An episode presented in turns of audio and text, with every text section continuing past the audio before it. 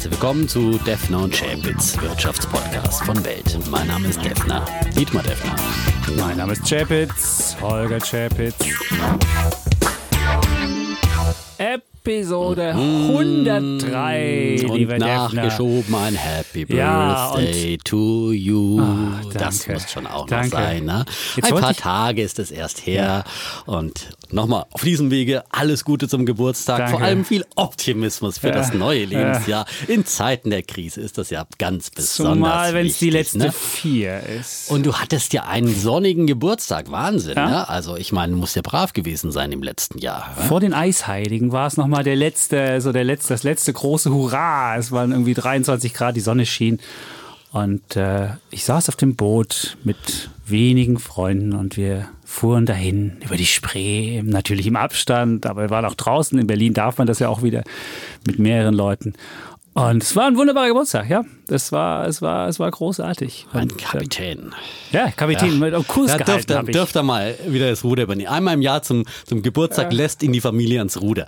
Es war nur kurz für ein Foto. Also wer das sehen möchte, kann das noch bei Instagram sehen. Aber ansonsten haben eher die Kinder saßen am Steuer, als dass Also, ich das tat. Und äh, Äh, du bist selbst am Geburtstag selbstlos, wie wir ihn kennen, den Herrn Chapitz. ganz ja, genau. das Und, ist doch. ähm, aber als wir hinfuhren zum Geburtstag, mussten wir, also zur Feier, mussten wir mit der S-Bahn fahren. Und da merkte ich, dass die Stimmung im Lande wirklich giftiger ist. Und dann Mhm. gab es eine kleine würde man sagen, Prügelei zwischen Leuten mit Maske und Leute ohne Maske. Und es wurde richtig, also wirklich so, so ganz fundamentalistisch, also wirklich so. Und da wurde man auch gleich relativ schnell handgreiflich. Man Ups. merkte, wie angespannt die Stimmung hier im Lande ist. Also es gab ja auch die Demo, als wir losfuhren, die Demo am Alexanderplatz gegen die Hygienemaßnahmen nicht nur, nicht nur und in so. Berlin, ne, sondern Ja, es war wirklich, es war eine ganz komische Situation im Lande. Und, Eine eigenartige Stimmung im Lande und äh, gepaart mit kruden Verschwörungstheorien, die immer mehr hoffähig werden. Das ist wirklich, wird ja mittlerweile auch überall in Medien darüber berichtet, aber ist schon krass, was, was da äh, in den sozialen Medien vor allem geteilt wird äh, von diversen Herren, Detlef Ken, Attila, äh, Xavier ist auch noch mit dabei und viele, viele andere C-Promis, D-Promis, G-Promis, was auch Ja. immer äh, sich da anschließt. Ist eine Also, Art Anti-Aufklärungskampagne, würde ich sagen. Ich würde sagen, so vielleicht sagen. können wir demnächst mal Ja. hier diskutieren, ob die Erde eine Scheibe ist oder ja, nicht. ist ja oder auch ob schon wir mit dabei. Sind ja auch Leute, die mit äh, äh, da marschieren teilweise. Die ne? Flat Also- Earther kommen wieder. Aber man muss natürlich aufpassen. Es sind natürlich viele von rechts und es sind viele von links und es sind viele Spinner, Esoteriker und du hast einige Namen ja schon genannt. auch noch mit Homöopathen dabei. sind auch Nein, mit aber dabei. es ist wirklich eine ganz seltsame Eine Allianz. Ne? Aber Also es sind natürlich auch Leute Richtungen. dabei, die wirklich sich Sorgen machen um die Ja. Freiheit und die Demokratie. Man muss ja auch sagen, wie schnell die Freiheitsrechte mal eben außer Kraft gesetzt wurden. Das ist schon bemerkenswert gewesen. Und da kann man schon denken, so, huch, das geht aber relativ schnell. Man fragt sich schon, wo freiheitsliebende Menschen sind. Beispielsweise unser Chefredakteur hat ja auch gefragt, wo ist die FDP? Das kann man wirklich fragen, wo ja, Ja. gerade der Staat wieder so stark Der Herr ist. Kemmerich ist an der Seite der Verschwörungstheoretiker Das und zwar eng an der Seite. Ja, also der FDP-Chef aus Thüringen. Ja, ich weiß nicht, wann sie den endlich mal rausschmeißen aus der FDP. Ne? Äh, hat ihnen wieder einen Bock geschossen, nachdem er sich zum ersten Mal ja von der AfD hat ins Amt wählen lassen als äh, kürzester Ministerpräsident aller Zeiten. Und jetzt ist der Herr Kemmerich also Seit an Seit, ohne Abstandsregeln einzuhalten, äh, mit irgendwelchen Leuten dann äh, bei einer äh, Demo aufgetreten. Und ich finde, die Frau Teuteberg, die Generalsekretärin, die hat da ein wirklich sehr gutes Statement dazu gesagt, hat gesagt, Freiheit verantwortlich wahrnehmen und Abstand halten von jeglichen Gegnern unserer freiheitlichen Demokratie. Das Schön. ist die Devise der Stunde. Das predigen wir ja auch mal. Ja. Freiheit und Verantwortung, das gehören einfach untrennbar zusammen. Ich habe neulich auch in der U-Bahn mit einem äh, diskutiert, der, der keine Maske trug und ich fragte ihn, warum er keine Maske auf hat. Äh, und meinte, ja, für ihn zählt nur das Grundgesetz, ja. Und äh, das sind dann immer die Hm. Ah. Artikel 20 ja. Absatz 4, wir müssen uns auflehnen gegen die Regierung, die Mhm. das deutsche Volk kaputt machen will. Ja, ja, ich kenne diese Argumente. Ja, das ist aber schwierig. man muss halt einmal wieder daran äh, äh, erinnern, dass die Freiheit des Einzelnen dort aufhört, wo die Freiheit des anderen beginnt. Mhm. Und äh, Gesundheitsschutz ist eben auch ein, ein Grundrecht sicherlich äh, des Einzelnen, dass man eben auch äh, akzeptieren muss, auch bei einer Demo. Und da muss man eben auch diese Abstandsregeln dann einhalten. Und man sollte, ich finde ich, schon mal gucken, mit wem man da Seit an Seit marschiert. Mhm. Aber gut. Das ist wahr. Aber wir wollen heute auch über einen der Lieblingsgegner dieser, mhm. dieser Menschen sprechen, nämlich Bill Gates. Der steht ja so im, im, im Fadenkreuz ja. sozusagen der Verschwörungstheorie. Jetzt geht's los, ja, ja, auch bei uns im Podcast. Ja.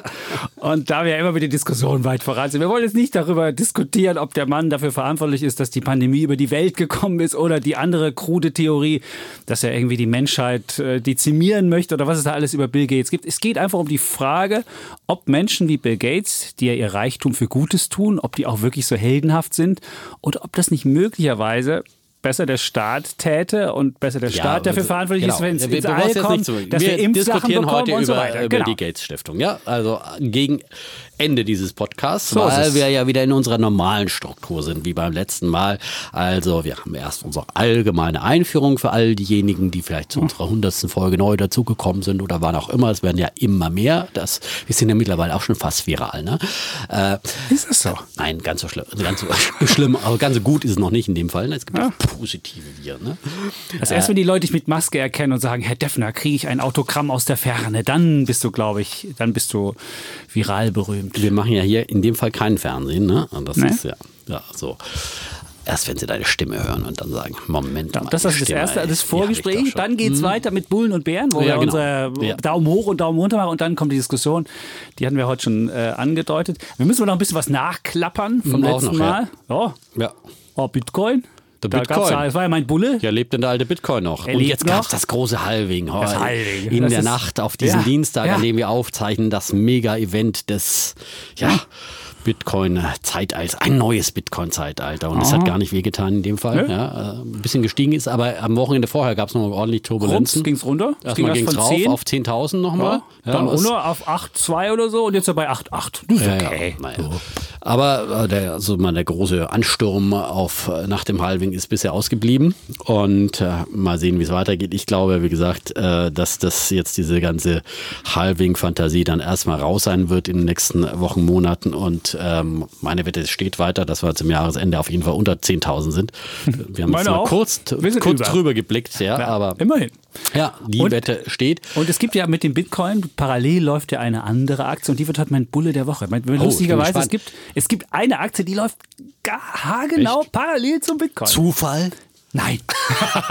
es ist ein Liebling der, nein, nein. Es ist ein Liebling der, der Millennials. Ja, ist, ja. Ich glaube, alles, was Millennials mögen, ist auch in dieser Aktie Tesla drin zum Beispiel, aber auch. Tesla, ich muss jetzt auch noch mal eins sagen. Ich hätte ihm fast den Bären der Woche gegeben. Also ich finde schon auch mal nachdem ich ja jetzt meine Tesla-Aktien ah. verkauft habe, neulich, auf Anraten einen, eines gewissen Herrn Musk, muss man jetzt schon auch sagen. Also es, es, das geht einfach auch nicht. Auch Herr Musk hat sich an die Regeln zu halten. Ne? Das gilt für Herrn Kemmerich, das gilt für andere in diesem Lande und das gilt auch in anderen Ländern und auch für Herrn Musk. Und wenn der jetzt meint, er muss gegen Anordnungen eine Fabrikproduktion wieder hochfahren in Corona-Zeiten und sich hier ständig auflehnen, muss man einfach sagen, ganz klar, das geht nicht. Herr Musk. Auch für Sie gibt es keine Ausnahmeregeln. Ich hoffe, äh, auch wenn er sich mit ans Auch nicht für Genies, wie du immer sagst. Naja, gut. Genies kann, müssen doch auch mal. Nein, ähm, Genies kann man sagen, der kann ein bisschen rumspinnen wegen mir auf Twitter, aber er muss sich schon an geltende Gesetze halten. Und ich hoffe, da wird, wird er auch hart an die Kantare genommen. Und er hat ja gesagt, er stellt sich mit ans Band und möchte gerne verhaftet werden.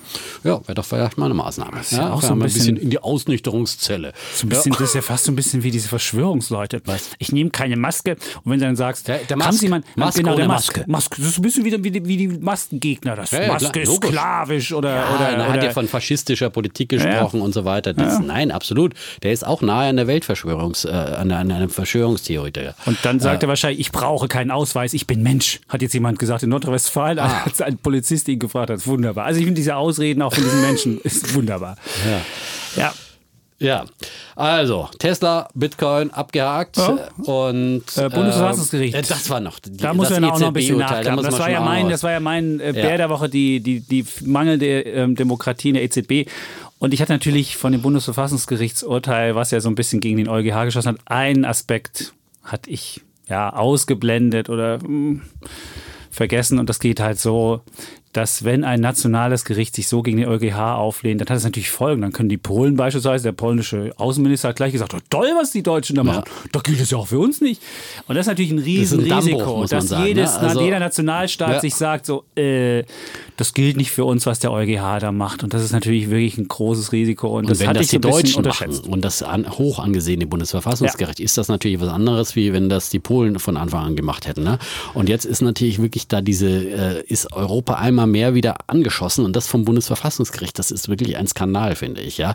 Und auch mit welchen, na, mit welchen Argumenten. Also ich meine, auch wenn man sich jetzt noch mal ein bisschen die Reaktion äh, gefallen hat mir Peter Bofinger, der frühere Wirtschaftsweise, der auf Twitter geschrieben hat, der Stammtisch ist jetzt äh, beim Bundesverfassungsgericht angekommen, weil das Bundesverfassungsgericht hat ja auch gerügt, so nach dem Motto, äh, dass äh, der Sparer ja auch benachteiligt sei und äh, verlieren würde durch die Politik der EZB und äh, Bofinger dann hat, nein, aber es geht um die Realzinsen und die sind, ja, die äh, Realzinsen sind, sind, äh, sind das negativ. Entscheidende. Sind äh, die negativ seit so lange wie immer- noch nie. Die gab's noch nie so immer- lange nein, negativ. in Es Zeiten der gab mal- Bundesbank waren die ja, da teilweise Es gab auch mal in den 70er Jahren, das, Ja, als wir eine genau. Ölpreiskrise hatten. Defner, aber so lange negative Realzinsen hatten wir wie jetzt noch nie. Und da kann man jetzt jeder kommen und kann sagen, das ist aber nicht so. Es ist so. Und dass die Zinsen künstlich gedrückt werden, ist auch so. Es ist ein Faktum. Und alle Leute, die jetzt solche Produkte haben, die auf solche Zinsprodukte setzen, die sind jetzt benachteiligt und die konnten es vorher nicht wissen. Wenn du eine Lebensversicherung abgeschlossen hast im Jahr 2000, konntest du das nicht wissen. Und deswegen kann man schon sagen,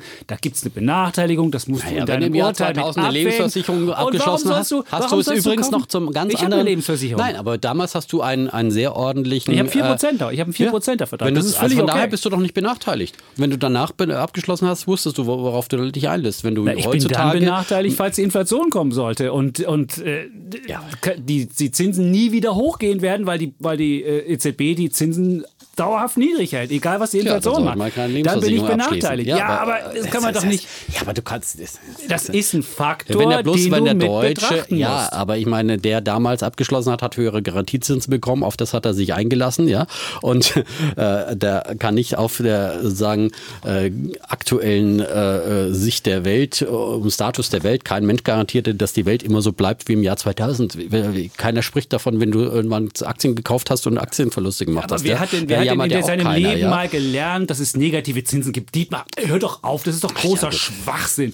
Du hättest in deinem Studium, hast Du hast doch gut, bei der Lebensversicherung keine. Nein, ich sage keiner. dir nochmal, Realzinsen gab es negative Negativzinsen über der sehr größte lange Schwachsinn der, der Menschheitsgeschichte. Ah, ja, das okay. gab es noch nie und das ist einfach neu eingeführt worden und das ist wirklicher großer Schwachsinn und das ist zerstörerisch für Banken, zerstörerisch für Sparer und das ist und der Erfolg dieser Negativzinsen, den habe ich noch nicht gesehen. So und die EZB hat gleich mal als Antwort auf dieses auf dieses Urteil hat sie gleich noch mal ihr PEP-Programm gleich mal fett ausgeweitet, hat noch Das mehr hat doch gekauft. mit dem Urteil nichts zu tun. Natürlich haben sie gleich mal Nein, eben noch mehr das gekauft. PEP-Programm ist im haben am sie Laufen, noch es läuft. weiter ja? ausgesetzt. So. Sie hat die, haben die meisten Zuwächse in Okay. diesem Programm gleich mal gemacht. Einfach mal so zack, 34 Milliarden pro Woche gekauft. Und ich werde nie erfahren, und du wirst es auch nicht erfahren, sofern die EZB das nicht angibt, was sie gekauft haben, weil auch das ist intransparent. Und du noch nicht mal die, noch nicht mal die FED, die kauft wie blöd, würde das nicht ausweisen. Da siehst du genau, welche Laufzeiten, welche sein, was sie gekauft haben. Und die EZB sagt einfach, nee, beim PEP-Programm, das wollen wir lieber mal nicht veröffentlichen. Das ist intransparent, das ist undemokratisch und ich kann verstehen, dass dann ein Gericht hingeht und sagt, Freunde, mh,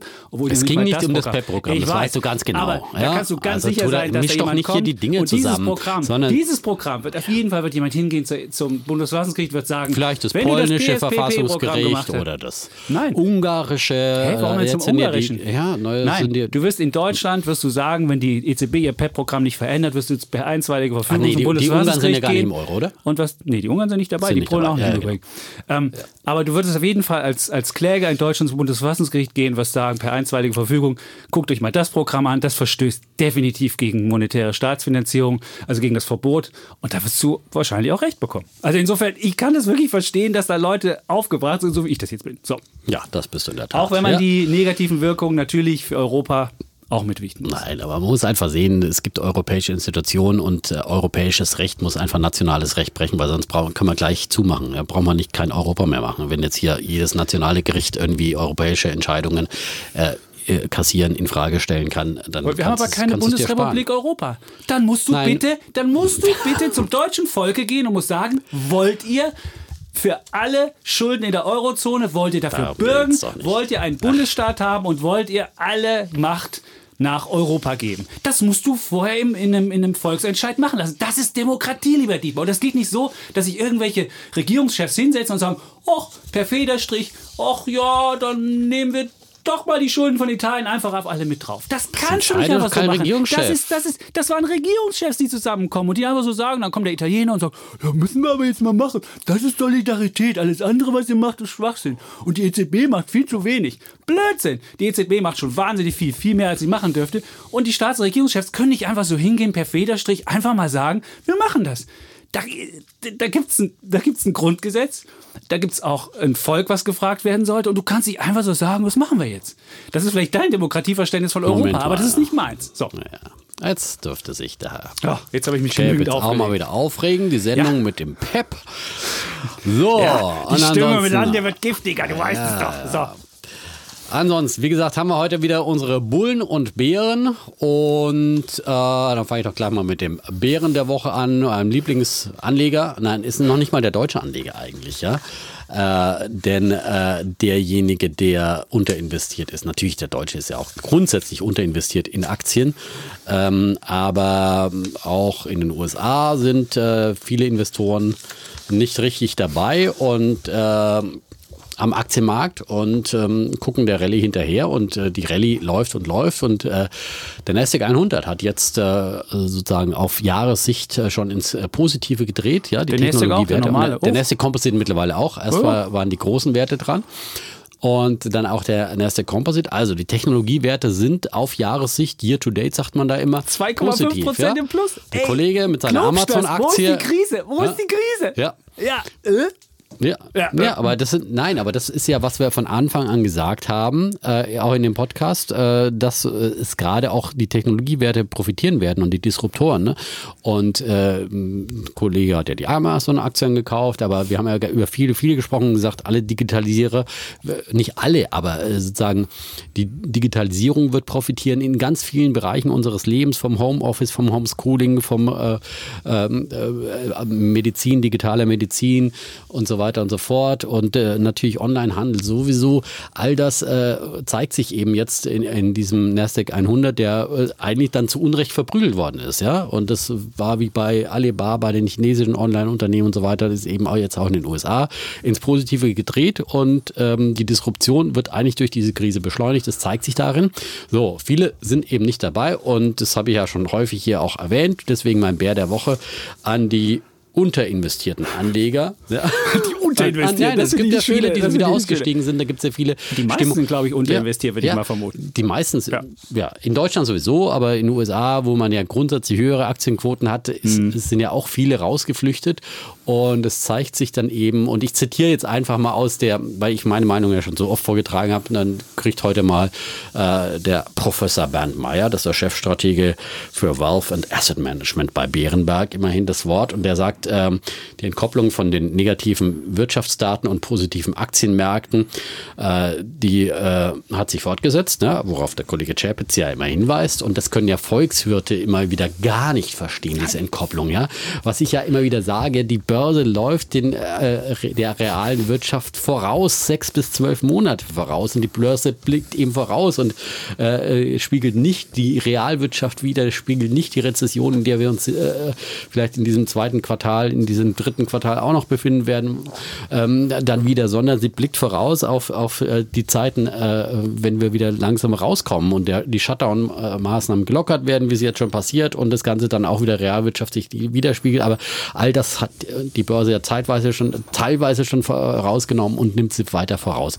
So, und darauf weist er hin und sagt, ähm, das Abwärtspotenzial für die Märkte, das dürfte limitiert bleiben. Und das liegt am negativen Sentiment, weil die US-Investoren äh, mit 29 Prozentpunkten mehr Bären als Bullen verzeichnen. Also Bär Chapitz momentan in der Mehrheit, äh, zum Beispiel das äh, Put Call Ratio ist äh, passend dazu angestiegen. Das ist eben so ein Spiegel, das äh, widerspiegelt.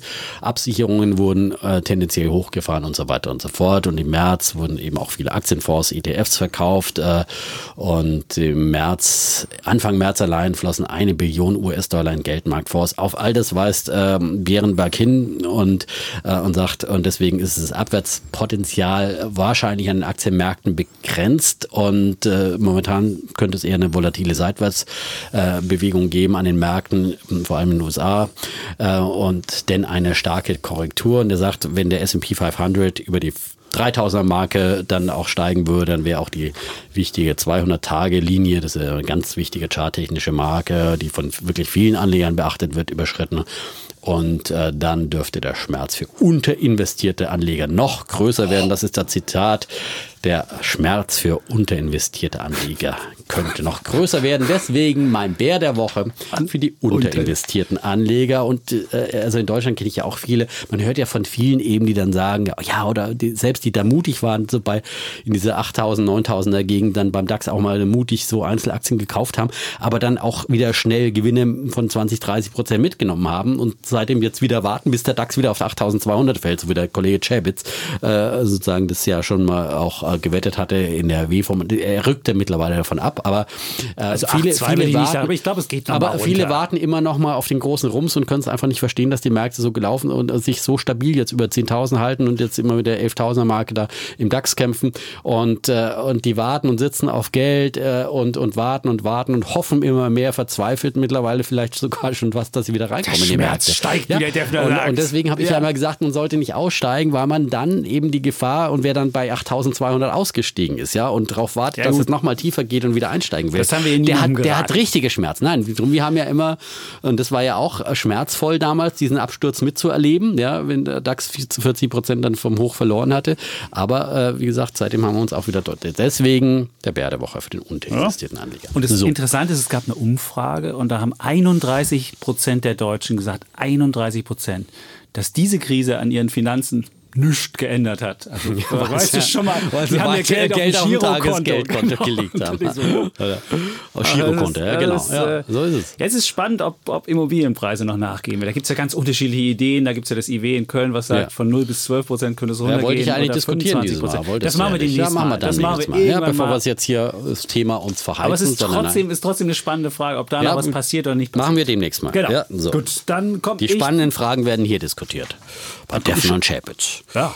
Ja. Wir haben es immer zuerst, wo hast du am Was? Wochenend, es gab ja diese wunderbare Talkshow Blasberg oder so, las ich, und der hat genau den gleichen Kram wie wir letzte Echt? Woche im Blog. Da ging es darum, ob man Abwrackprämien sollte und ob man Lufthansa, wie man die retten sollte. Und da gab es so ein, da gab es so ein Chapitz, das war dann, das war dann, äh, Wer war der Chapitz? ich überlege gerade, ich habe ich hab nur die Kritik gelesen dazu. Das war äh, irgendeine Intellektuelle, sagte, es kann ja nicht sein, dass wir Lufthansa ohne.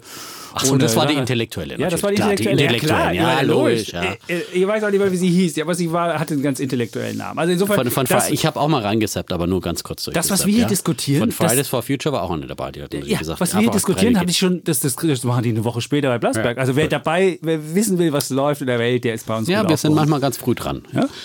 War die Abwrackprämie, das waren wir jetzt nicht die allerersten, die das Nein. diskutiert hatten. Müssen wir jetzt auch mal ganz. Aber wir waren noch nicht die Letzten, wie man also insofern Ja, man das muss ja immer gut. Themen finden. Also, so Ja, eine ja, Talkshow hat es ja auch nicht leicht in diesen Zeiten. Ne? Irgendwann sind ja Das alle ist Themen wahr, durch. sind die Ja. Themen abgegrast. Aber wir haben heute wieder ein neues Thema gefunden. So, Ja, ich habe auch einen Bär der Woche. Das wäre auch Ja, mal ein echt? spannendes. Ein Bär der Woche. Meine Bär der Woche ist Preiserhöhung im Einzelhandel. Und Oh. ich bin ja hier der Schnäppchen. Du bist ja, ja, auch ich ein bisschen. Du bist ja, auch ein natürlich. Ich bin auch ja. immer der Einkäufer und so. Kaufe eigentlich immer nur Sonderangebote. Aber Siehst du, das ist, äh, das geht mir ähnlich. Aber äh, was mir, warum ich den als Bär der Woche habe, ich Hm. bin am Wochenende am 1-Euro-Shop vorbeigefahren. Ein Euro-Shop, wo jedes Produkt ja eigentlich 1 Euro kosten soll. wie der Name schon sagt, wie der Name sagt. Und jetzt stand da alles für 1,10 Euro für unsere Zukunft. Und ich dachte so, hä? What? Also 10% Erhöhung im 1-Euro-Shop. Jetzt müsste eigentlich 1,10-Euro-Shop heißen. Und da merkte ich, da wird auf jeden Fall im Einzelhandel wird kräftig an der Preisschraube gedreht. Und ich hätte mich vorher schon drüber aufgeregt. Im Kühlregal. Da hat ja der Preis für die Trinkmilch, so heißt es im Fachdeutsch, Trinkmilch, ist 6 Cent gestiegen oder 8 Prozent ist umgerechnet. Und zwar kostet die jetzt die Billigversion 79 Cent und die fettarme Version 71 Cent. Der Quark ist sogar 9 Prozent teurer geworden, kostet jetzt 75 Cent statt 69 Cent. Ich mache so ein bisschen die Angebotssache hier. Also ich kann noch ein paar Produkte auch noch sagen. Die Sahne ist auch teuer geworden. Und was aber der Salat auch übrigens. Ja, kaufe immer so Obst auch. Obst und. Gemüse ist auch also wahnsinnig teuer deutlich, geworden. deutlich Und Fleisch auch. Also ja. wirklich viele Sachen, auch wenn du über Schwarzwälder Schinken. Früher gab es für 1,99 die Billigversion, Früher. 200 Hm. Gramm, 200 Gramm für 1,99. Jetzt kostet es 2 Euro. Aber wir fangen jetzt nicht mit D-Mark-Zeit mehr an, ne? Nein. Also, oder Ostmark. Ja. Ja. EVP, Einheitsverbraucher. Ja, also es wird alles Nein. teurer. Es Wir haben ja auch alles darauf hingewiesen, dass also Lebensmittel steigen werden. Das kann man auch verstehen, teilweise. Aber was ich nicht verstehen kann, warum ich jetzt auch meinen Bär der Woche gebe, wenn du die Rohstoffpreise für Milch anguckst, da ist der Preis nämlich gefallen. Das liegt daran, dass nämlich der Export für, ähm, für Milch ist wahnsinnig gesunken. Es gibt weniger Nachfrage auch aus der Gastronomie für Milch, weil ja da nichts offen ist und auch Cafés und so weiter keine Milch nachfragen. Auf der anderen Seite ist aber das Angebot an Milch gestiegen, weil jetzt so die, die Kalbzeit ist, die, die, die Kühe kalben und dann gibt es oh. mehr Milch, habe ich mir erzählen lassen, wäre so. Und der Rohstoff ist gefallen, aber der Preis ist gestiegen. Und habe ich mich mal auf die Suche gemacht, woran liegt das? Also wenn ich jetzt mehr im Supermarkt zahle, wer kriegt die Kohle dann? Kriegt das der Bauer?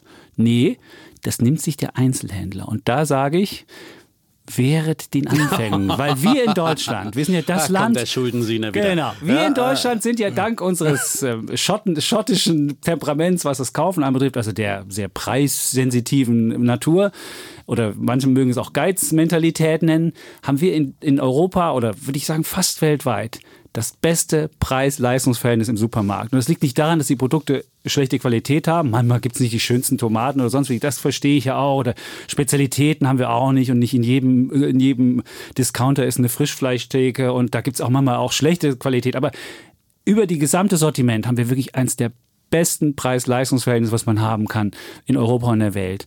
Und das liegt auch daran, dass der Supermarkt in Deutschland verdient wirklich fast niemand was. Und selbst Walmart aus Amerika ist mal nach Deutschland gekommen und versuchte hier den Markt aufzumischen und musste feststellen, bei diesem preissensitiven Machtkampf können wir nicht mitmachen, haben sich wieder zurückgezogen. Also es zeigt einfach, wie geil Deutschland für, für Lebensmittel ist. Und das müssen wir aufrechterhalten. Und deswegen sage ich, wehret den Anfängen. Und äh, wir müssen aufpassen, dass die Supermärkte es nicht schaffen, uns einfach mehr Geld aus der Tasche zu ziehen, als sie eigentlich kriegen müssten. Ich habe nichts dagegen, wenn Rohstoffe steigen, wenn der Bauer mehr bekommt. Oder ja, sonst aber der Einzelhändler okay. hat auch höhere Kosten jetzt der, in der Krise. Teilweise, ja. Er ja, muss seinen Verkäuferin teilweise Aufpre äh, Aufpreisen oder ja, mehr bezahlen. Er hat auch mehr Nachfrage. Er, er, er hat auch einen viel größeren mehr, Umsatz. Mehr Angestellte teilweise, weil, ja, weil auch welche ausfallen. Er braucht äh, sozusagen, also von daher er hat aber mehr Umsatz. Du musst einfach sehen, die Fixkosten, die er hat, natürlich steigt teilweise, es geht an der Kasse langsamer, man weiß ja, da wird langsamer kassiert, in der Kasse wird ja das Geld verdient oder verloren, weil es sehr, sehr, sehr lange der Zeit braucht. Aber trotzdem muss man sagen, der Einzelhandel versucht aus der Krise irgendeinen Profit zu schlagen und das finde ich wäre den Anfängen und deswegen mein Bär der Woche sind Preiserhöhungen im Einzelhandel. Da muss man immer genau gucken, was steckt dahinter und zahle ich das, bin ja, ich das aber bereit ich glaube, zu zahlen wer möchte, dass die Aldi-Verkäuferin mehr Geld verdient, äh, Nein, der muss schon auch mal bereit sein, ein paar Cent mehr zu bezahlen. Ja? Glaubst und ich glaube, ich glaube, dass die die, Deutschen jetzt wird? auch zum ersten Mal bereit sind, auch weil sie einiges merken, was natürlich äh, auch in dieser Krise schiefläuft, auch jetzt hier wieder in den Fleischfabriken in NRW und so weiter. Ähm, und äh, was eben auch äh, sozusagen äh, natürlich äh, die ja, äh, Folge äh, unseres Verbraucherverhaltens ist, ja, dass wir immer nur billig, billig, billig wollen.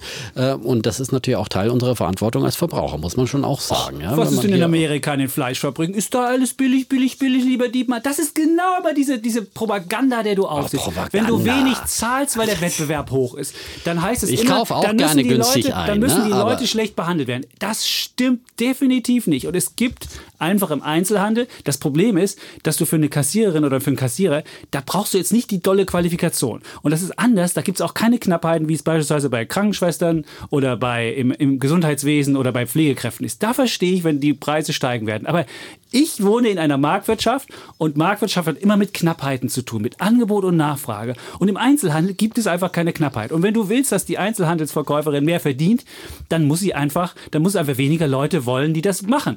Und dann wird es automatisch höhere Preise. Aber dass du jetzt sagst, ach, wir machen mal einen kleinen Soli für die Kassiererin. Nee, das ist ein Preis, der ausgehandelt wird nach Ganz Angebot und ruhig, Nachfrage. ganz ruhig, So. Brauner. Jetzt, wo du auf die 50 zugehst, mu- muss ich ein bisschen, ja, muss man ein bisschen ruhiger werden, ein bisschen altersmilde, ja.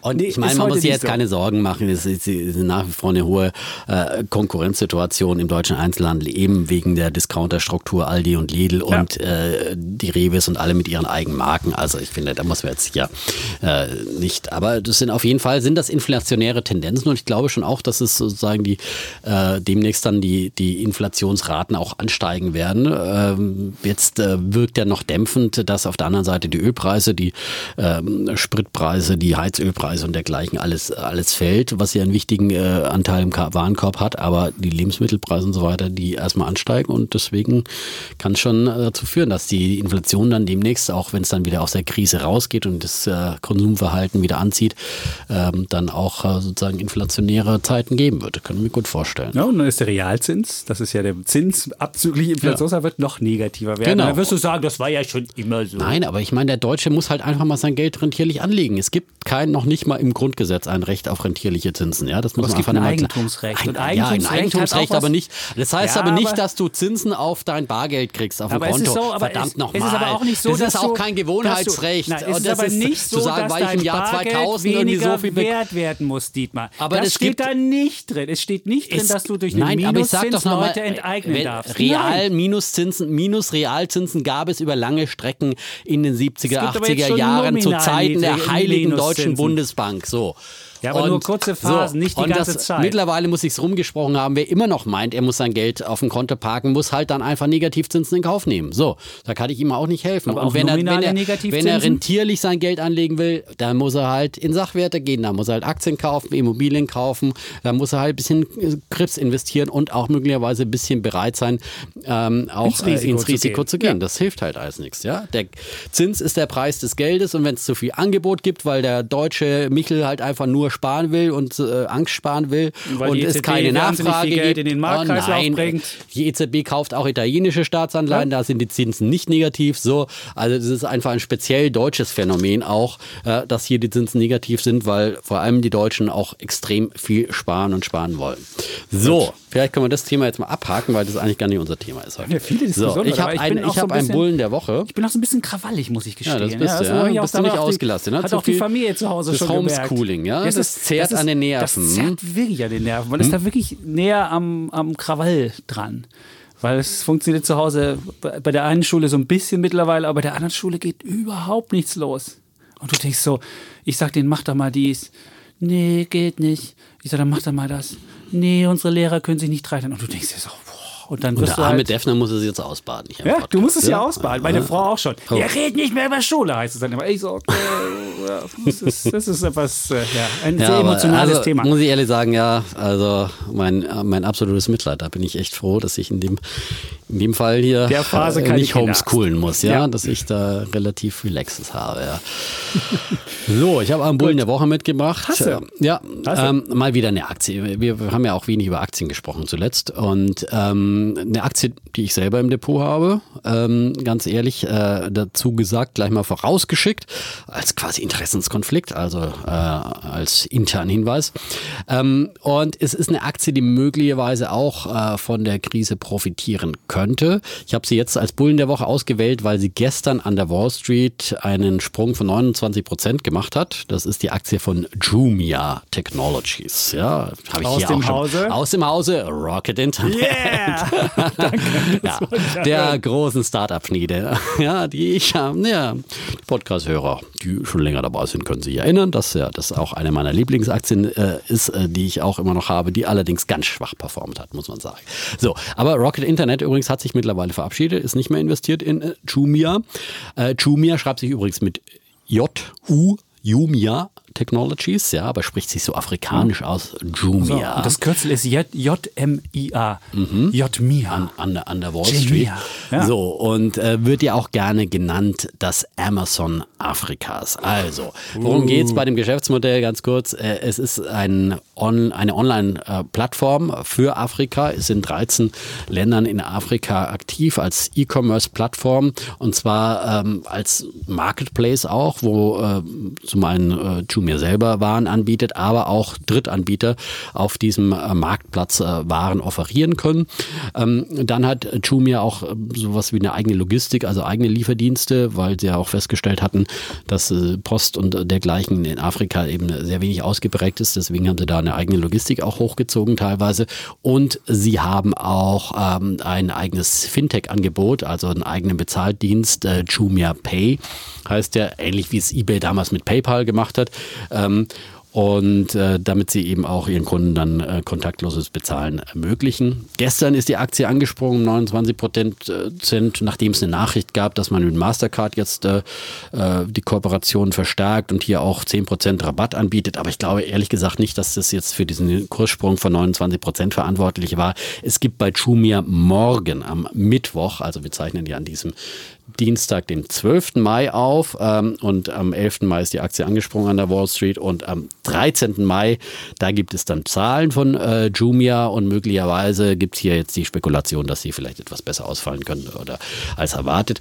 Man muss einfach sehen, dass äh, Jumia hat einen äh, sensationellen Absturz hinter sich. Die Aktie kam letztes Jahr, wurde ja von Rocket Internet eben an die Börse gebracht, nicht in Deutschland wie bei vielen anderen Rocket-Beteiligungen, sondern eben an, an die Wall Street, an die NYSE. Hier gab es erstmal sehr, sehr viel Aufsehen. Die Aktie kam für 14,50 Dollar an, äh, an die Börse. Sie notiert jetzt aktuell nach diesem Kurssprung äh, bei knapp 5,90 Dollar. Äh, 90, ja. Äh, und sie war im Tief auch schon bei 2,50 Dollar 50 ungefähr. Sie war aber im Hoch. Also nachdem sie an die Börse kam zu 14,50, schoss sie innerhalb von drei Handelstagen hoch, hat sich verdreifacht fast bis auf 48 Dollar sowas in dem Bereich. Und dann war das natürlich eine ganz große Blase, weil da so viel Fantasie und alle, das Amazon Afrikas und so weiter, riesen Hype darum und alle haben hier wahnsinniges Zukunftspotenzial gesehen und wie oft, äh, wenn solche an alle reinrennen, wenn es solche Blasen gibt, dann platzt sie ganz schnell. Vor allem angestochen wurde sie dann von einem ähm, Hedgefonds von äh, Citron Research Research, Andrew Left, bekannter Hedgefonds-Manager auch, und der ein Research rausgebracht hat und die als den größten Betrug, den er jemals gesehen hätte, äh, bezeichnet hat und gesagt, ja, und die hatten hier Zahlen, äh, Benutzerzahlen gefälscht, die sie vorgelegt haben und so weiter und so fort. Also das war äh, der Vorwurf, der damals auch dann Jumia zum Absturz brachte und ähm, die Aktie kam jetzt immer mehr unter Druck und jetzt eben auch nochmal durch die Krise natürlich nochmal richtig nach unten äh, verprügelt.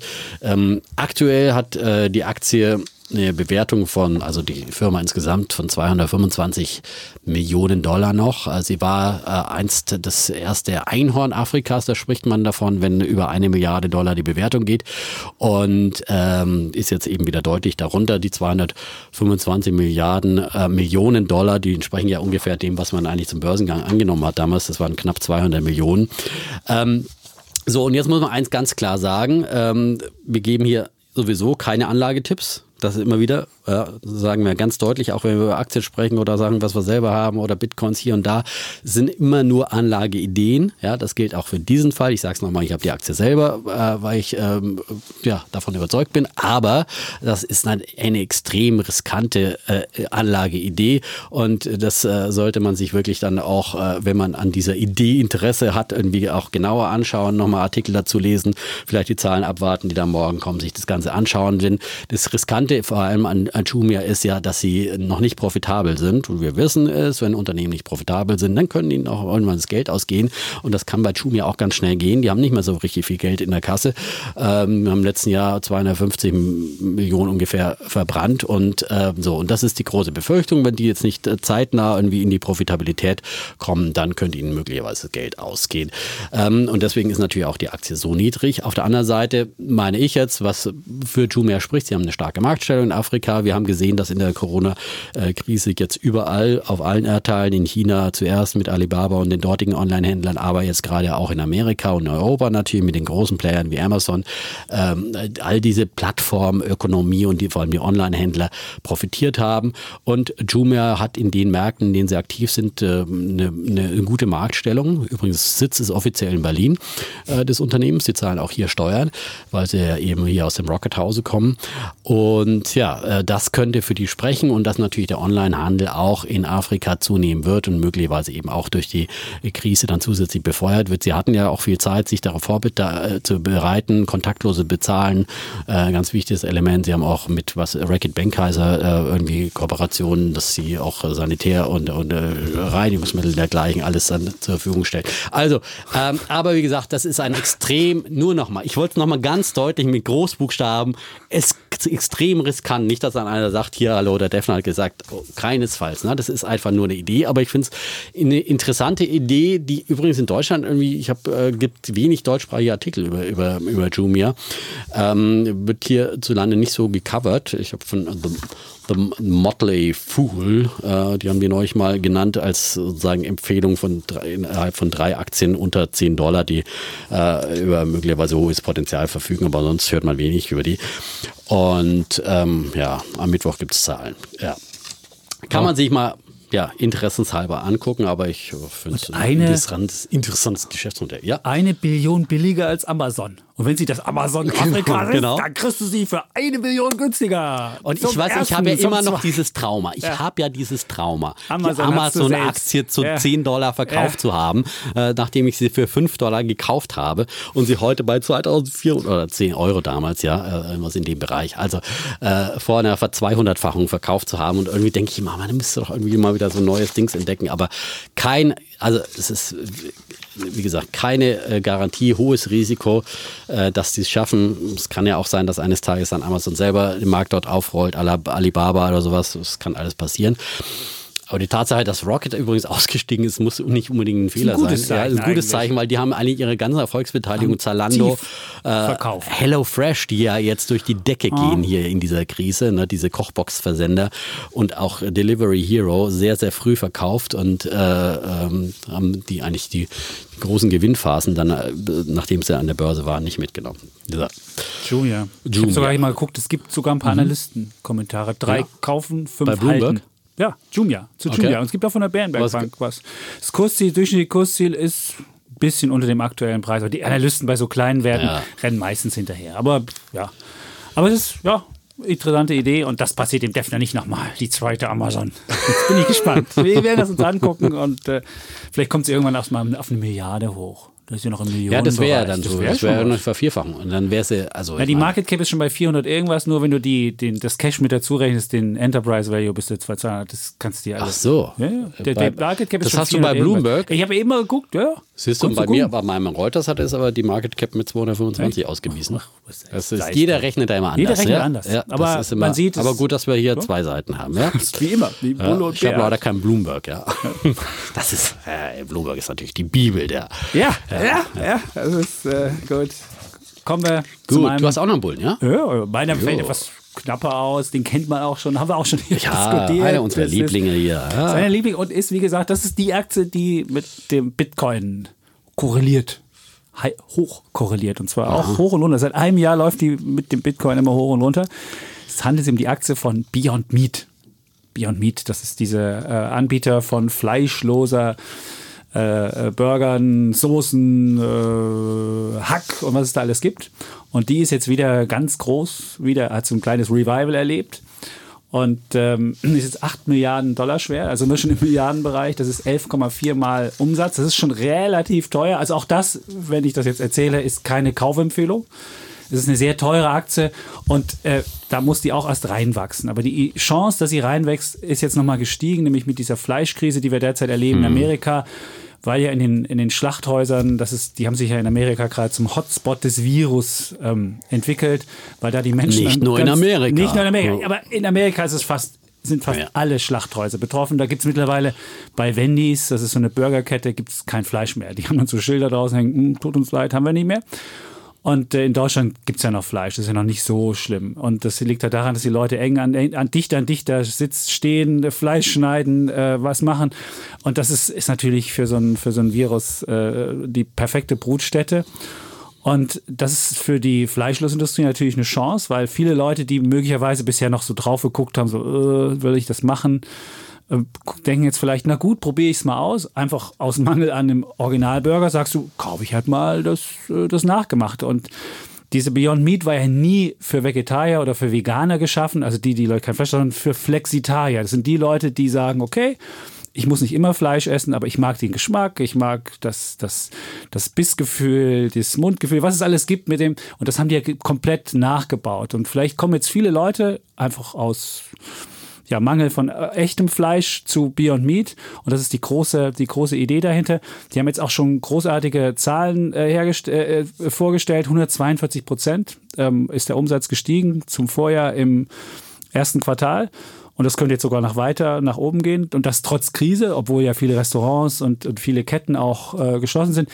Äh, haben die das geschafft, weil sie in allen Tiefkühltruhen ähm, mittlerweile distribuiert werden, auch in Deutschland, beispielsweise bei Lidl und bei Kaufland kannst du die kaufen. Mhm. Sind aber teurer als die Originaldinger. Wollte ich gerade sagen. Ich habe mir neulich welche bei Lidl jetzt aus dem Tiefkühlregal ja. geholt. Die kosten ja wirklich zwei Patties 5,99 oder sowas, ne?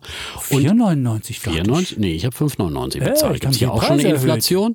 Also, und zwar doppelt so viel wie der, wie der Lidl, die, ja. die Eigenmarke. Ich weiß gar nicht mehr, wie die heißt. Und die hatten wir auch geholt. Der die kosten 2,99. Nee, ja. nee, die heißen auch irgendwie was mit, äh, ich weiß gar nicht mehr, wie der Name ist. Aber die sind ja im Kühlregal, die Beyond. Meats im Tiefkühlregal. Tiefkühl, genau. Und ich muss sagen, also ich, aber die, die, ähm, die äh, Eigenmarken von Lidl da, die waren vollkommen ausreichend und die waren wunderbar auf dem Grill. Also ich, ich habe jetzt dort die Beyond Meat liegen immer noch in Gefriertruhe für Notzeiten.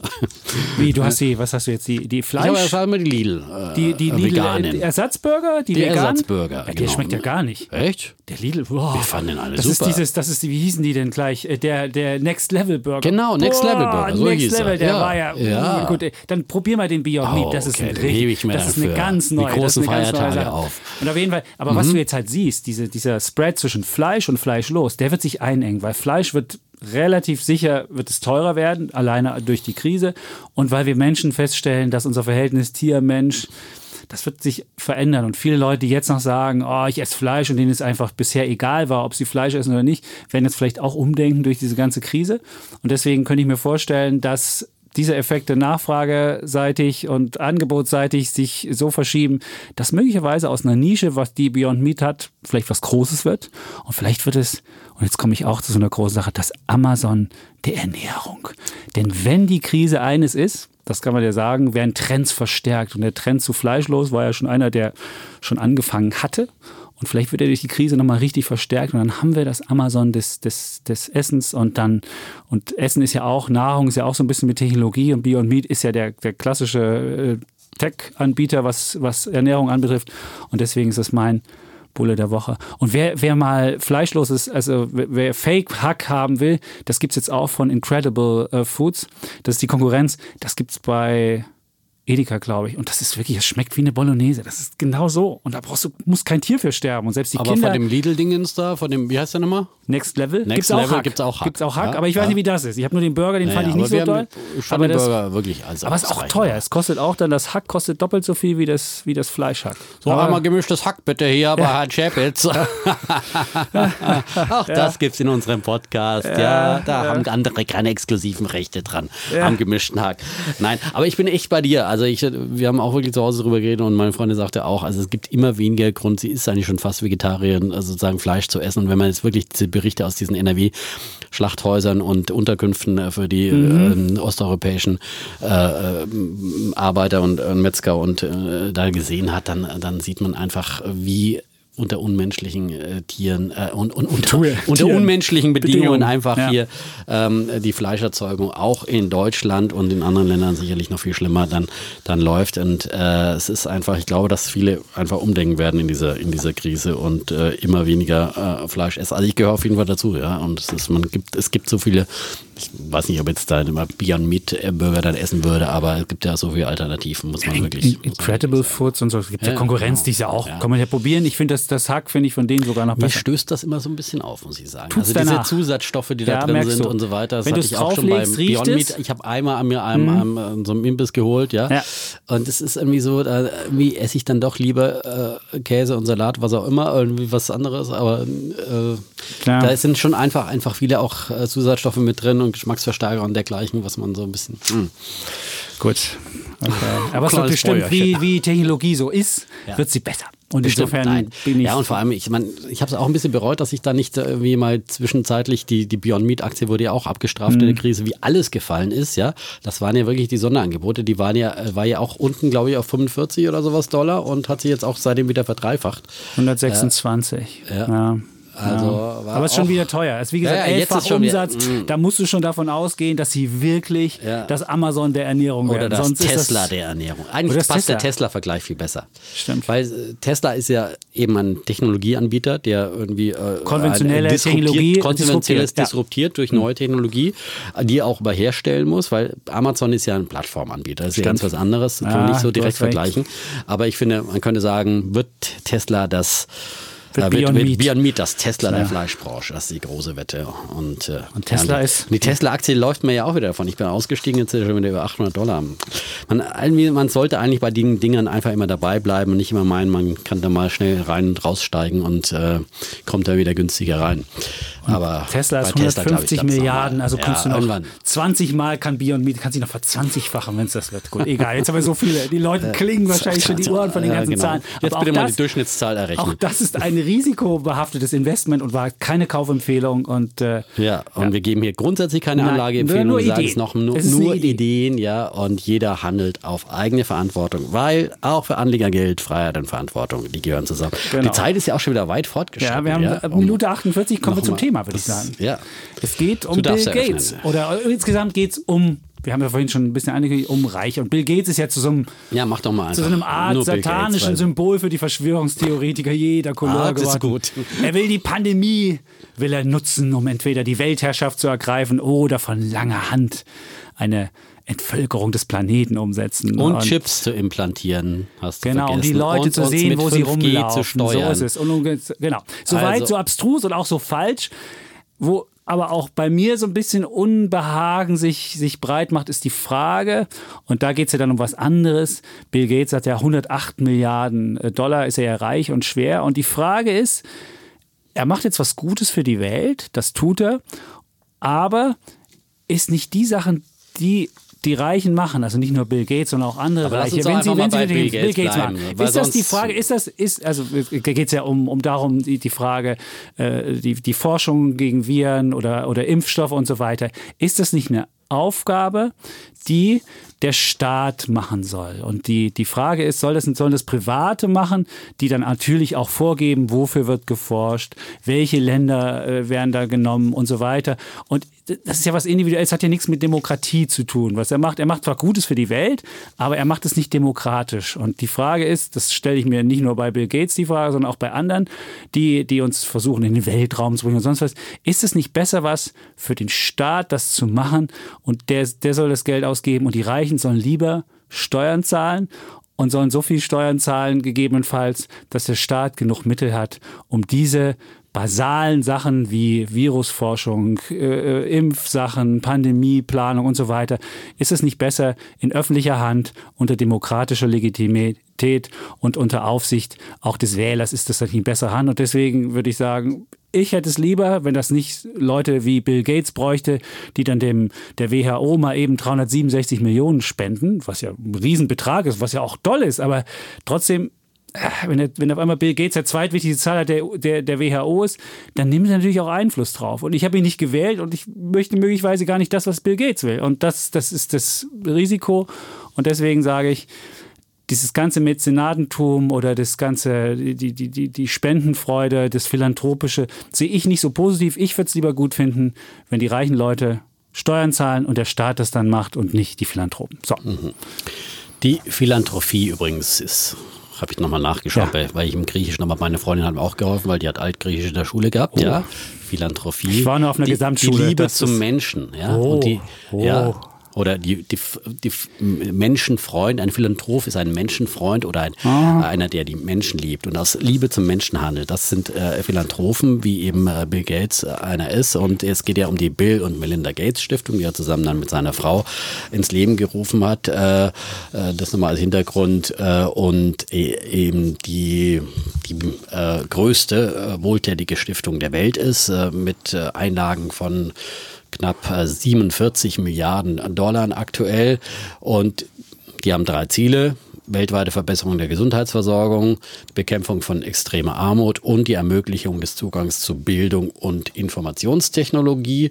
Und äh, sie haben schon wahnsinnig viel Geld äh, ausgegeben, gespendet in andere Projekte, eben immer wieder 36 Milliarden Dollar äh, in Projekte investiert und das in 50 Bundesstaaten in den USA und über 100 Länder der Welt. Die haben 1400 Mitarbeiter in der äh, Bill und Melinda Gates Stiftung. Also das ist jetzt nicht so ein äh, Familienbetrieb mit zwei Personen, die dann ihr ähm, wohlfeil ihr Geld äh, verteilen. Äh, also ein Riesenunternehmen. Und ähm, ja, und sie unterstützen alle möglichen, auch eben Organisationen wie die WHO, richtig äh, äh genannt hier, äh, der, der Beitrag. Ähm, das war das Jahr, äh, ein Jahr, äh, das, der letzte Zeitraum. Ne? 2018, 2019, genau. genau. Ja. Äh, deswegen wird er oft attackiert als derjenige, der die WHO lenkt. Aber man muss sagen, äh, zweitgrößter Zahler nach den USA. Ja. Und äh, Trump hat ja angekündigt, er will jetzt nicht mehr in die WHO einzahlen. Gut, dann, dann weißt du, wer der größte Zahler ja, der, ja, die, die, ich ja froh sein, dass es überhaupt noch jemanden gibt, ja. Wenn deine demokratisch legitimierten äh, Führer wie Herrn Trump äh, dann aussteigen aus äh, irgendwelchen willkürlichen Gründen, persönlicher Beleidigung, äh, Weltverschwörungstheorien oder was auch immer Herrn, Herrn Trump dann äh, schreibt. Und das ist äh, für mich das Hauptargument eigentlich dafür, dass wir solche Leute brauchen, auch als Korrektiv für die Politik und für die Demokratie, weil es klingt ja bei Herrn Chapitz immer so toll, die Demokratie ist das unfehlbar, allwissende, die große äh, äh, Massenintelligenz, ne? aber so ist es ja leider nicht. Selbstregulierend die, auch, das ist schön. Aber wir sehen ja immer wieder, in welche Abgründe es führt äh, äh, und Trump ist ja gerade das beste Beispiel und das beste Beispiel ist das Versagen der Trump-Regierung gerade in dieser, ähm, in dieser Krise und, äh, und da muss man halt sagen und dagegen Bill Gates, der im Jahr 2015 eben schon vor einer Pandemie in diesem Ausmaß gewarnt hat, der dieses Szenario eben schon so vorhergesehen hat und sich heute nur vorwirft, dass er nicht noch deutlicher und lauter gewarnt hat. Ähm, Im Gegensatz zu Trump, der, ähm, obwohl es ja schon, und da gibt es einen guten Artikel jetzt auch nochmal ähm, bei Welt, äh, wo jetzt nochmal dieses ganze Versagen der Trump-Regierung aufgezeigt wird, bis dahin, dass es jetzt ja äh, das Coronavirus quasi im Weißen Haus an, äh, angekommen ist und äh, dass ein neuer Seuchenherd geworden ist, ja, wo äh, sozusagen ähm, der zum Beispiel die, die Pressesprecherin von äh, Pence äh, infiziert ist und ähm, eben andere vorher schon, die äh, nahe an Trump auch dran waren, wie man sieht, dass da überhaupt keine Abstandsregeln äh, eingehalten werden, wie man sieht, dass zum Beispiel äh, eben äh, Pence und, und Trump überhaupt nicht äh, getrennt sind, also wie in anderen Krisen, die dürfen ja normalerweise nie in einem Flugzeug äh, fliegen oder was auch immer, weil man sagt, einer muss ja den Staat noch weiterführen können, wenn ein anderer verletzt wird oder dergleichen. All diese Vorsichtsmaßnahmen spielen da gar keine Rolle. Das ist nur ein Beispiel für das Versagen. Der Höhepunkt ist für mich sowieso dieser Spruch, als Trump empfahl, man soll doch einfach Desinfektionsmittel injizieren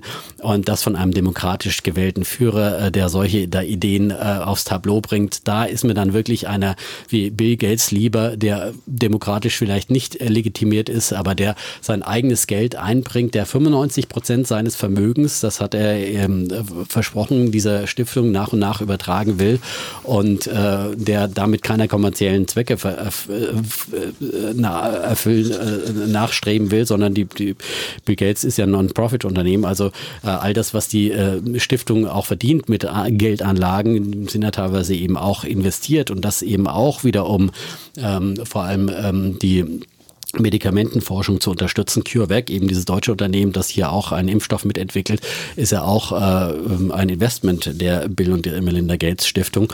Ähm, und äh, solche weitsichtigen ähm, Mäzene, äh, Investoren, äh, Spender, Big Spender, die brauchen wir unbedingt als Gegengewicht für die Politik, weil die Demokratie, die schielt vor allem auch immer auf die nächsten Wahlen. Und ich meine, gerade was Bill Gates in Entwicklungsländern tut, ja, die Entwicklungshilfe, Etats der äh, Länder, ich weiß gar nicht, wie der hoch in Amerika ist, der ist ja äh, äh, winzig, ja, aber selbst in Deutschland sind das ja alles sehr, sehr geringe Etats, weil natürlich wird äh, die deutsche und wird Trump nicht von afrikanischen Wählern ge ge gewählt, sondern man guckt immer mit den sozialen Wohltaten, dass man natürlich das, eine, das eigene Wählervolk beglückt, ja. Das sieht man in der Rentenpolitik in Deutschland und dergleichen, wie äh, hier vieles äh, dann auch äh, teilweise versandet, ja, demokratisch legitimiert, aber demokratisch legitimiert heißt heißt auch immer, man äh, bedient sein Wahlvolk und äh, das ist nicht unbedingt das, äh, was dann der Welt insgesamt nutzt. Und deswegen ist es gut, wenn die Reichen, und ich bin dankbar für jeden Reichen, der sein Geld spendet, wohltätig einsetzt, die könnten ja auch Yachten davon kaufen,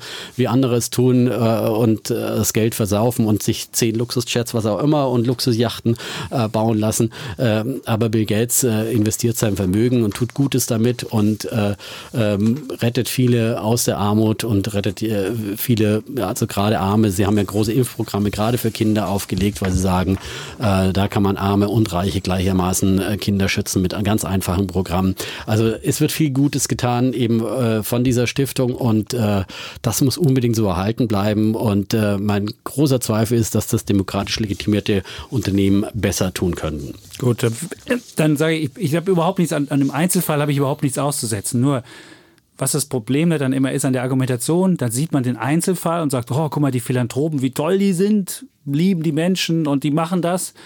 Aber es gibt auch welche, die spenden dann mal, beispielsweise, wenn man äh, Jeff Bezos nimmt von Amazon, der gibt sie ja auch als großer, hat er dann für die australischen Waldbrände 690.000 ähm, Dollar gespendet. Dann habe ich mal geguckt, wie viel ist das denn? Das entspricht 0,0005 Prozent seines Wohlstands. Und da wird ein Bohai drum gemacht. Das ist der Ding. Und er hat im letzten Jahr sich mehr Immobilien gekauft. Also eine einzige Immobilie war mehr wert als der gesamte Konzern Amazon Steuern bezahlt hat.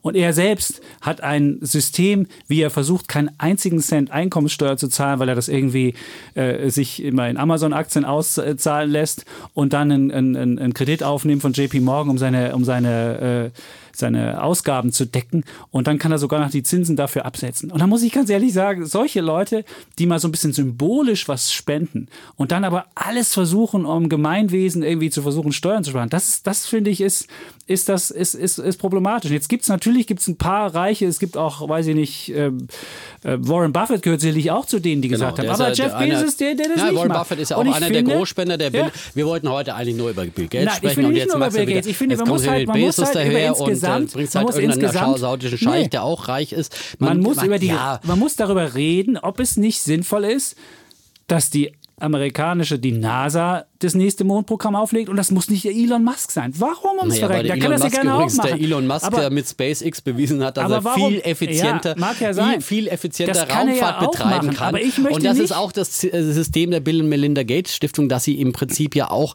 mit unternehmerischen und wirtschaftlichen, marktwirtschaftlichen Instrumenten arbeiten wollen und nicht eben nur mit Staatssozialismus und Staatswirtschaft. Wo so viel Geld versandet ist, ist zum Beispiel NASA ist ein gutes Beispiel. Tun. Kannst du die Elon Musk Biografie durchlesen, ja?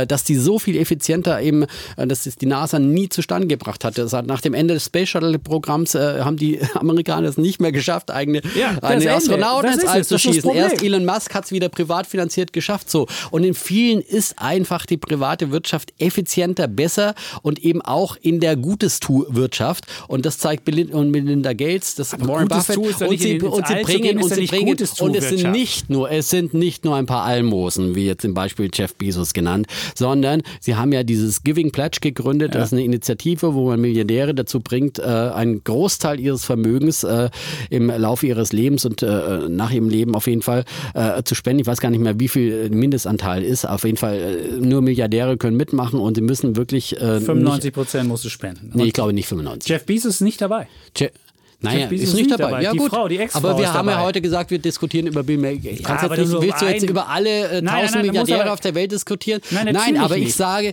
ich sage, es, ich bin um jeden dankbar, jeden Milliardär, der bei Giving Pledge Gutes tut, sein Geld spendet und sein Geld effizient einsetzt. Und natürlich hat er da auch Mitspracherecht, weil du, äh, wenn du Geld spendest, dann äh, spendest du es in der Kirche oder wo auch immer auch für einen aber gewissen habe ich Steuern gezahlt, verdammt ja, nochmal. Und zwar richtig viel. Aber Steuern zahlen ist, das ist eine andere Debatte. Nein. So, Steuerpolitik ist eine andere Debatte. So, das haben die Staaten zu regeln, wie sie ihre Unternehmen und äh, die reichen Bürger äh, demokratisch legitimiert besteuern. Das ist eine übrigens demokratische Entscheidung, die du da kritisierst, ja.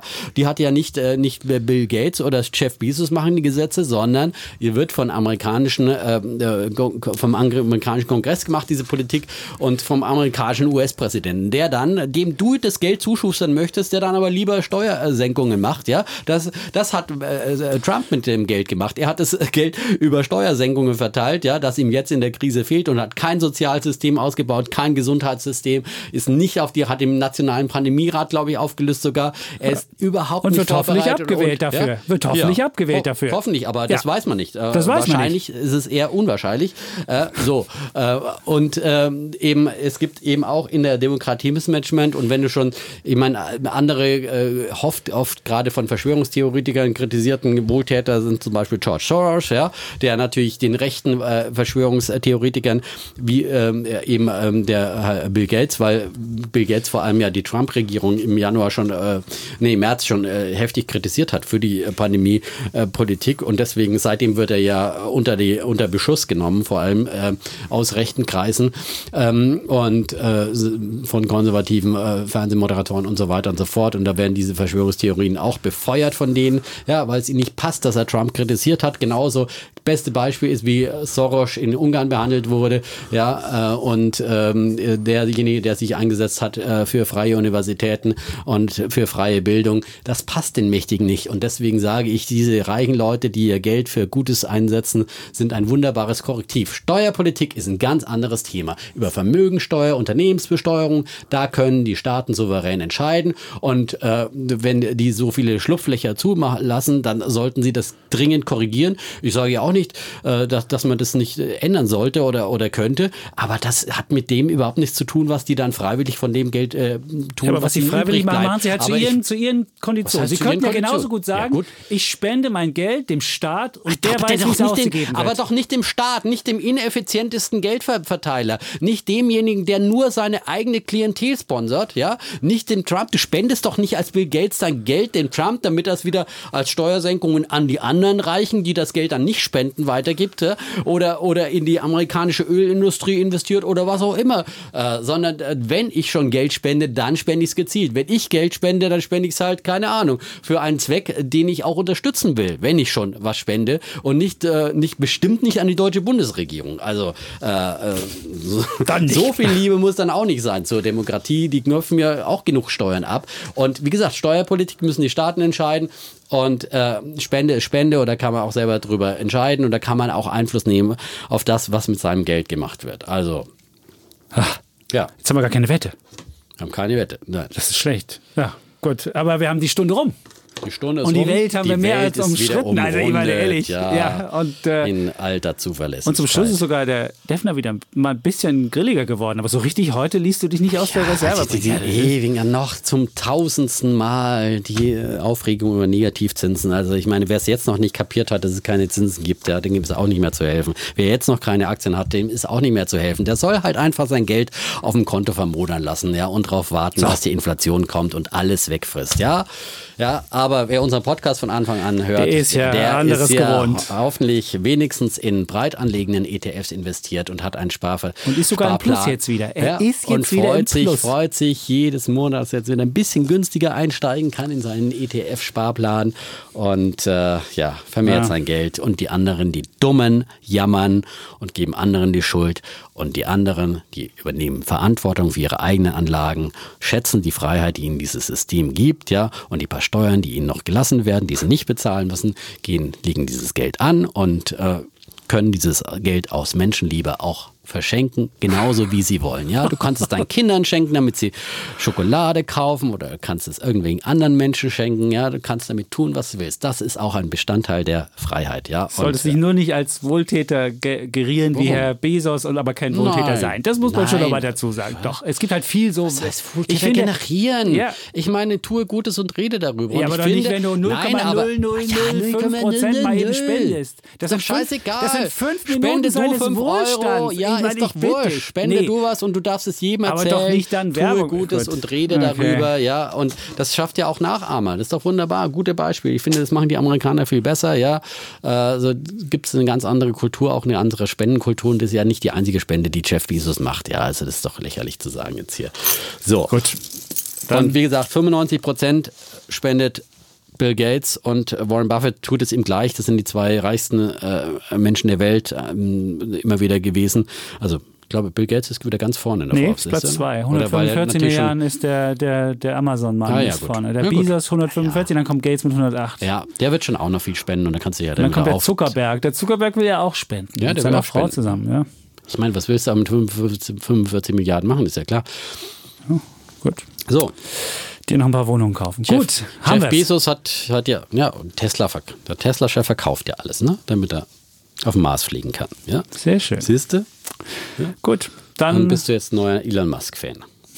Das hat sich heute gedreht. Du hast ihn heute gerüffelt. Also ich merke schon hier. Ja, kannst ja also, du, das, kann kannst ja du mal, den Musk-Fan jetzt man spielen. Man kann ja nicht mal künftig, sicher sein, ja? dass wir hier unsere Rollen beibehalten. Also man seht, kann man, sie man nicht, sollte nein, immer bis zum nicht Schluss ist sicher auf Sehr dieser gut. Welt, auch nicht in diesem Podcast. Gut, nach einer Minute, einer Stunde sieben sollten wir langsam mal äh, hier langsam. Schluss machen. Dann sagen wir. Aber es sind äh, immer noch Corona-Zeiten, dann dürfen wir ein bisschen länger werden. Okay, gut. Dann sagen wir offiziell Tschüss, und ciao. bleiben, Bulle, Und Bär. Defner. Und Chapitz.